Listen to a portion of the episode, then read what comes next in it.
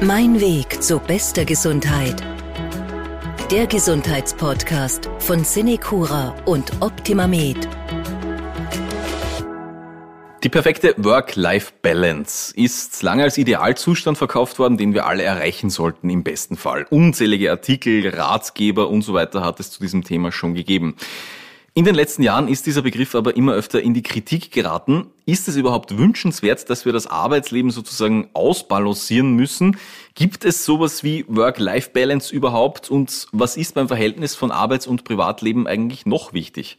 Ich bin Martin Hammerl und genau das ist unser Thema heute, die Work-Life-Balance. Wir widmen uns diesen und weiteren Fragen. Mein Gast heute ist Christian Brehm, Gesundheitspsychologe im Optima mit Rehabilitationszentrum in Asbach in Oberösterreich, wo ich heute zu Gast bin. Schönen guten Tag, schön, dass Sie die Zeit haben. Hallo. Herr Brehm, was würden Sie sagen, wie würden Sie als Psychologe Work-Life-Balance überhaupt definieren, diesen Begriff? Also ganz klassisch äh, letztlich das ausgeglichene Niveau zwischen Anspannung und Entspannung, sowohl im beruflichen und privaten. Okay, also für Sie ist dieser Begriff durchaus auch legitim, mit dem Sie auch arbeiten können. Genau. Ja. Und es ist auch so, dass auch viele Personen, mit denen ich halt beruflich zu tun habe, äh, diesen Begriff verwenden und auch hier, hier keine andere Definition für sich verwenden. Also ich würde schon sagen, das ist ziemlich verbreitet. Jeder hat eine gewisse Vorstellung darunter, ja. mit der man sich zurechtfindet. Jetzt ist das ja ein Begriff, über den gerade in den letzten Jahren auch extrem viel gesprochen wird, geschrieben wird, erzählt wird.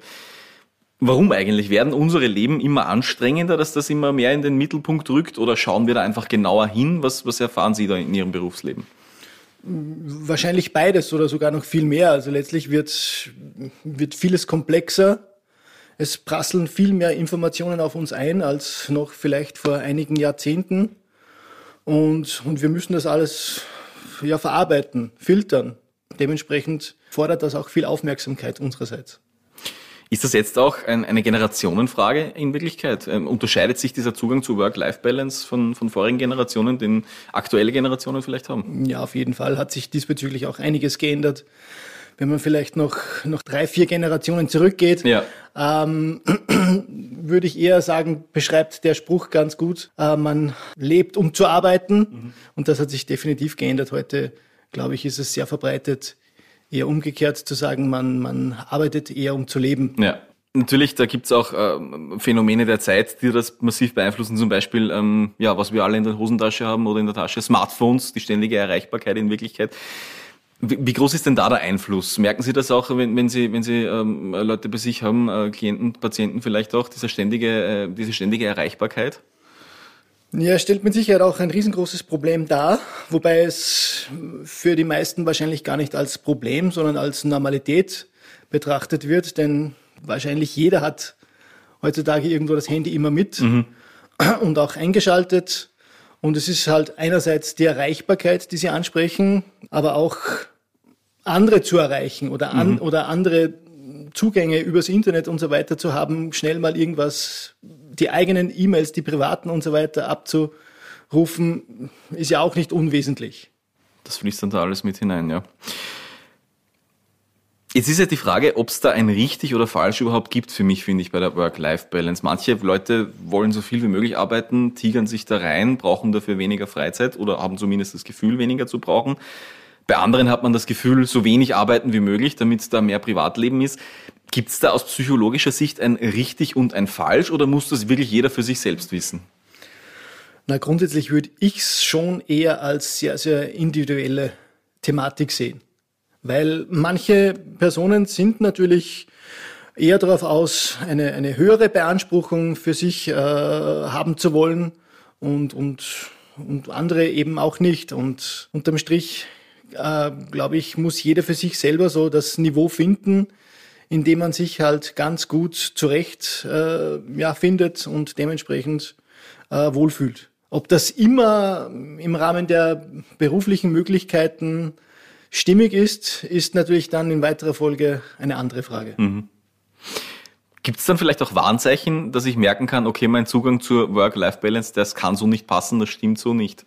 Weiß nicht, körperlich oder psychisch vielleicht auch wirklich? Ja, sowohl als auch. Mhm. Also so klassische körperliche Beschwerden, die sich mit der Zeit entwickeln können, eher langsam und schleichend sind, eher so Schlafschwierigkeiten, die natürlich in, in wenn es vielleicht mal ein bisschen stressiger oder dergleichen ist, natürlich akut auch auftreten können, aber auch sehr, sehr häufig irgendwelche ja, Beschwerdebilder, Verdauungsbeschwerden, Kopfschmerzen, Verspannungen, alles in diese Richtung wären so erste Signale, die speziell ja, so in, in der wiederkehrenden Form ich schon als Zeichen deuten würde und wo man mal hinschauen sollte, woher das immer wieder kommt oder vielleicht auch in, in Stressspitzen verstärkt auch auftreten und andererseits natürlich so psychische Problematiken, also was halt dann schon so langsam Richtung Erschöpfungszustand geht, wobei vorher auch noch Konzentrationsschwierigkeiten, Gedankenkreisen, mhm. äh, sehr, sehr häufig auftreten. Okay, also da gibt es schon was, wo ich sagen kann, okay, wenn ich das alles habe, dann muss ich aufpassen irgendwo ein bisschen. Merken das die Leute immer? Oder, oder arbeiten sie dann drüber hinaus hinweg? Also sie, sie, sie lachen, also ja. ja. Also üblicherweise fehlt hier schon sehr, sehr häufig, und das fällt mir einfach auf, so, so ein, ein, ein halbwegs gutes Gespür, mhm. wo ja ein ausgeglichenes Work-Life-Balance-Verhältnis bestehen kann. Mhm. Aber mh, mm, ich versuche es halt immer zum Beispiel, wenn ähm, zu dieser Problematik jemand auch zu mir kommt zur Beratung, ähm, dies aufzuzeigen. Und da habe ich äh, eine Methode, die als äh, psychoedukatives Mittel, also einfach aufzuzeigen, was, was passiert ja auch auf körperlicher Ebene, die sogenannte Herzratenvariabilitätsmessung, wo man einfach mal darstellen kann, in welchem Stadium beziehungsweise in welchem Niveau von Anspannung, Entspannung befindet man sich überhaupt. Und hier weichen dann oftmals die subjektiven Wahrnehmungen von den objektiven Wahrnehmungen deutlich ab. Okay, also wo ich glaube, ich bin eigentlich eh noch total entspannt, ich bin noch irgendwo in, in einer guten Balance, um genau. beim, beim, Wort zu bleiben, aber die Leute sind in Wirklichkeit schon gestresst und, genau. und sonst was. Ja. Ähm, was passiert da genau bei dieser Herzratenvariabilität? Was wird da untersucht? Wie, wie läuft das ab? Also gemessen wird im Prinzip, wie gut das vegetative Nervensystem anpassungsfähig ist an irgendwelche Stressoren welcher Art auch immer. Ähm, und messen kann man das über den Puls. Man muss also je nach Variante, die man da wählt, der Messung, auch nicht viel tun. Also der Variante, die ich wähle, sind fünf Minuten einfach nur da sitzen. Und im Hintergrund macht ja der Körper was. Er muss schauen, dass die Körpertemperatur stabil bleibt, der Blutdruck stabil bleibt, ähm, Verdauung aktiv ist und so weiter, je nachdem. Das müssen wir ja nicht bedenken, das müssen wir ja nicht steuern aktiv passiert im Hintergrund, aber manchmal ist es ein bisschen mehr. Mhm. Dann steigt auch ganz kurzfristig und nicht spürbar der Puls, aber kann man ja messen im Millisekundenbereich. Und manchmal ist es ein bisschen weniger. Ähm, was zu tun ist, dann aktiviert sich der sogenannte Parasympathikus, also das ist eine Art innere Bremse. Und dann werden die Pulsschläge zueinander weiter. Und wenn man sich das über fünf Minuten mal ansieht, kann man ungefähr feststellen, überwiegt eben mehr dieses innere Bremspedal, eben Parasympathikus oder andererseits, habe ich vorher nicht gesagt, der Sympathikus, also vergleichsweise eines, ein inneres Gaspedal. Wie reagieren die Leute da, wenn sie ihnen sagen, wenn sie da vielleicht über, die Leute mit der Nachricht überraschen, ja, irgendwas passt da bei ihnen nicht so ganz? Glauben die das dann oder, oder sagen die, na, das kann ja nicht sein, ich bin nur so entspannt irgendwo? Na, einerseits äh, frage ich ja immer, ähm, kurz nach dieser Messung, bevor das Ergebnis dargestellt wurde, ob sie sich jetzt gerade angespannt, entspannt gefühlt haben.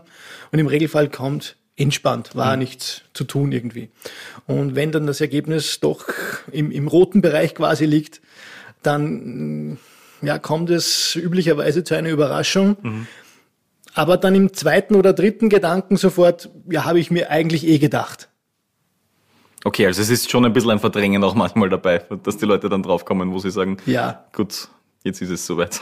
Aber wodurch auch eben durch dieses Ungleichgewicht sehr, sehr häufig auch entsprechende körperliche Beschwerden irgendwo beschrieben werden können oder erklärt werden können.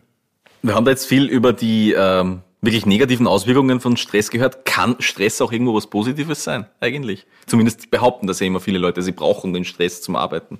Äh, ja, natürlich. Es ist ja auch äh, für die Motivation ja ganz wichtig, äh, eine gewisse Spannung zu haben. Ähm, weil üblicherweise ist es schon auch so, und das glaube ich kennt auch jeder von uns, wenn man sich irgendwo ja, in, eine, in einer Stresssituation befindet, dann, dann geht auch viel weiter, es passiert viel, man schafft viel. Und wenn dann der Druck ein bisschen nachlässt, dann kommt oftmals auch so ein, ein kleiner Durchhänger mitunter. Und wenn das auf einem halbwegs schönen Niveau gut gehalten wird und wieder zwischendurch halt so manche Entspannungsphasen sind, dann ähm, ja, ist das sicher sehr produktiv. Jetzt gibt's ja um diesen Begriff Work-Life-Balance, also den, äh, wirklich den Begriff an sich gibt's ja immer wieder Diskussionen. Zum Beispiel habe ich ein Zitat gefunden von Amazon-Gründer Jeff Bezos, der hat gesagt, er mag diesen Ausdruck gar nicht, Work-Life-Balance, weil für ihn ist viel besser Work-Life Harmony, also wirklich Harmonie, weil die Arbeit etwas sein soll, was man gern macht, damit ich das gar nicht ausgleichen muss. Ich finde, das sagt sich leicht. Was ist, wenn ich keinen so einen Job habe? Wenn, wenn ich sage, na gut, meine Arbeit ist keine Harmonie, ich gehe arbeiten, weil ich arbeiten gehe.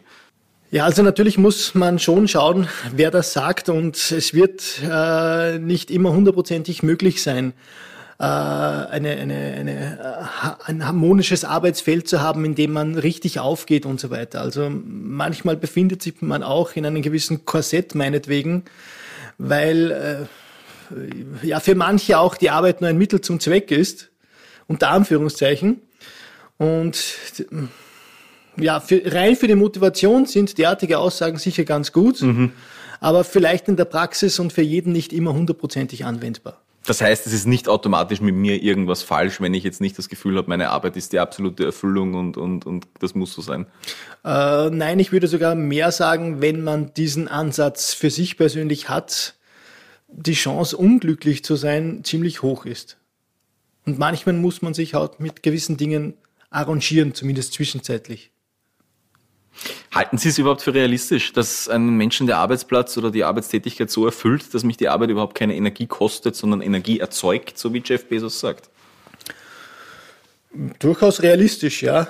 Aber man muss immer so die Mehrheit betrachten und so Ausnahmefälle, mhm. Denke ich. Und es gibt natürlich, ich kenne auch selber einige Personen, auch im Bekanntenkreis, die, die sagen, ja, ich, ich gehe meine Arbeit auf und ich, ich habe meine Arbeit zum Hobby gemacht, hört man ja auch oft. Oder meine Hobby zur Arbeit gemacht. Mhm. Und ähm, hier wird es sicher so sein, dass, dass entsprechende Energiereserven da sind und die vielleicht auch für anderes noch äh, ja, nutzbar gemacht werden können, vielleicht auch im privaten Freizeitverhalten und so weiter. Ja, und, und mitunter, wie vorhin auch schon gesagt, Stress kann ja auch antreibend sein. Aber nur Stress oder nur, nur immer in diesem Rad sich zu befinden, kann auch nach hinten losgehen. Also ja. auch das habe ich schon oft gesehen, wo vielleicht viele Leute auch gesagt haben, eigentlich bin ich da so sehr, sehr motiviert, engagiert, gehe auch in meinem, in meinem Beruf, wie gesagt, und, und trotzdem kommt es irgendwann einmal vielleicht zu einem Punkt, wo es wo halt die Kraftreserven nicht mehr ganz so optimal sind. Was machen Sie mit Menschen, die hier zu Ihnen kommen, nach Asbach ins Revital und sagen, gut, Work-Life-Balance, mein Arbeitsleben, das haut so nicht mehr hin, ich kann nicht mehr, ich muss jetzt hier äh, mich einmal ähm, wirklich entspannen, ich muss hier irgendwas tun dagegen. Wie schaut da, wie schaut da der Alltag vielleicht aus? Was machen Sie da als Psychologe? Ja, also grundsätzlich würde ich, wie gesagt, zuerst einmal anschauen, wie ist dieses Anspannungs-Entspannungsverhältnis auch eben, wie gesagt, mit dieser Herzratenvariabilitätsmessung, das einmal zu objektivieren. Und in weiterer Folge bietet es sich natürlich dann je nach Ergebnis oftmals auch an, zu sehen, was kann man denn jetzt speziell für diese Entspannung machen, für diesen Parasympathikus und vordergründig geht's hier natürlich mal in die Richtung Bremse trainieren beziehungsweise Entspannungstechniken. Also alles, was sowohl eher so passive Entspannung darstellt, zu fördern und, und in weiterer Folge natürlich für den Alltag irgendwie äh, zu integrieren oder auch aktive Entspannung. Und hier reden wir wirklich von Entspannungstechniken wie autogenes Training, mhm. Entspannung mhm. nach Jakobsen und so weiter. Ich stelle es mir ja nicht leicht vor. Also wenn, wenn ich, ich kenne die Reaktion, wenn man so Menschen sagt, die im Stress sind, so jetzt entspann dich, das ist ja eine Anweisung, mit der man normalerweise nichts anfangen kann. Wie leicht fällt denn das den Leuten dann tatsächlich, dass wenn die wirklich in so einem Rad drinnen sind und die Work-Life-Balance überhaupt nicht mehr haben? Ja, wahrscheinlich auch schwierig, weil natürlich äh, dieses Rad oftmals wenig Möglichkeiten bietet für etwas Neues. Ähm, wobei, wenn wir bei diesen Entspannungstechniken bleiben, hier geht es ja darum, das regelmäßig zu machen. Also jetzt nicht ewig, aber zumindest mal für, ich sag mal, Minimum drei Monate, dreimal in der Woche und dann, dann tut sich schon was, auch auf körperlicher Ebene.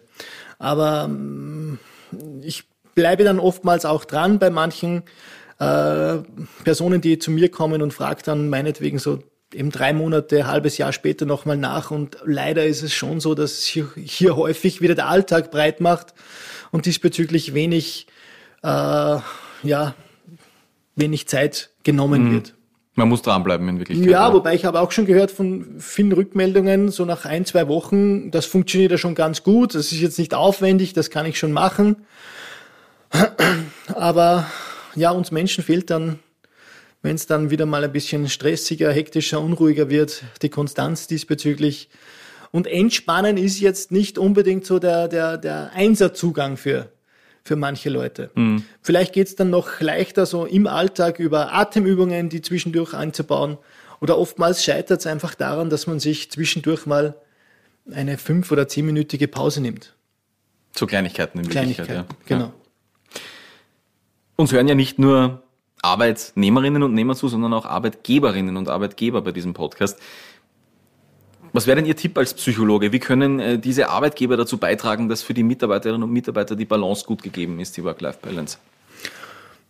Also grundsätzlich sollte Work-Life-Balance im, im, im, Gedankengut der Arbeitgeber mal vorhanden sein. Mhm. Ja. Und natürlich wäre es optimal, wenn der jeweilige Arbeitgeber das auch für sich selber äh, als persönliche Philosophie irgendwo drinnen hat und, und diesbezüglich meinetwegen auch als Vorbildwirkung vorangehen kann und, und hier entsprechendes Verständnis auch aufbringt. Und um Verständnis geht es natürlich in weiterer Folge. Und da meine ich eben auch, ähm, es gibt ja auch viele, viele so arbeitsrechtliche Vorgaben, die einfach gewährleisten sollen, dass Mitarbeiter Pausen haben sollten und dass man dies auch wirklich gewährt und vielleicht auch entsprechende Rahmenbedingungen dafür schafft. Ob das ja. jetzt ein Pausenraum ist oder, oder wirklich sagt, während des Mittagessen, Mittagessens, wo wir beisammen sitzen, geht's mal nicht um die Arbeit. Das wären relativ einfache Möglichkeiten, denke ich. Und da muss man jetzt nicht unbedingt ein, ein, einen Fitnessraum irgendwo im, im Betriebsgelände unterbringen sind wir wieder bei Kleinigkeiten, so wie wir vorher gesagt genau. haben, ja, ja, die da, die da schon greifen. Wenn äh, das Stichwort Work-Life-Balance fällt, dann kommen es ja aktuell auch oft zu Diskussionen über verschiedene alternative Arbeitsmodelle. Wir reden von sechs Stunden Tagen, wir reden von vier Tage Wochen etc. Jetzt rein aus psychologischer Sicht, wenn wir den wirtschaftlichen Faktor mal komplett weglassen, sind solche Änderungen für Sie empfehlenswert? Ja, empfehlenswert. Es kommt wahrscheinlich auf die Arbeit letztlich drauf an, mhm. äh, wie das inhaltlich alles abläuft, beziehungsweise um welche Tätigkeit es, es unterm Strich geht. Es wird sicher manche Arbeiten geben, sage ich jetzt mal, wo es vielleicht leichter ist, einen, einen Sechs-Stunden-Tag oder eine Vier-Tage-Woche zu implementieren. Das wird ja auch teilweise schon gemacht, wie man hin und wieder mal liest.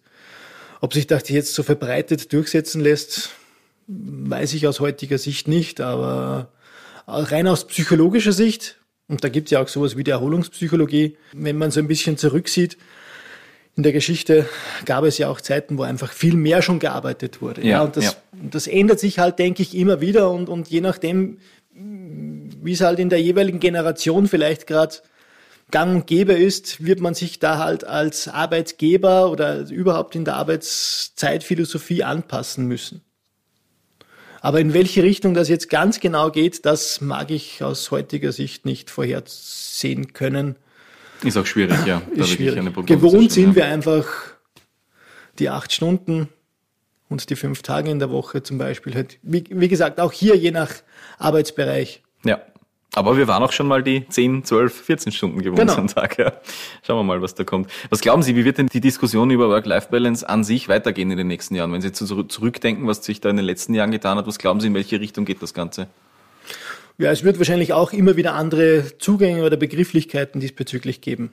Unterm Strich wird man schauen müssen, ähm, denke ich, dass es nicht zu einseitig in die Richtung geht, alles bis, bis ins Letzte irgendwie auszureizen. Mhm weil das ist mir auch schon in letzter Zeit aufgefallen und auch Corona-bedingt bis zu einem gewissen Grad auch eingeleitet oder, oder verstärkt, ähm, ja, dass sich vieles irgendwo schon im Anschlag befindet.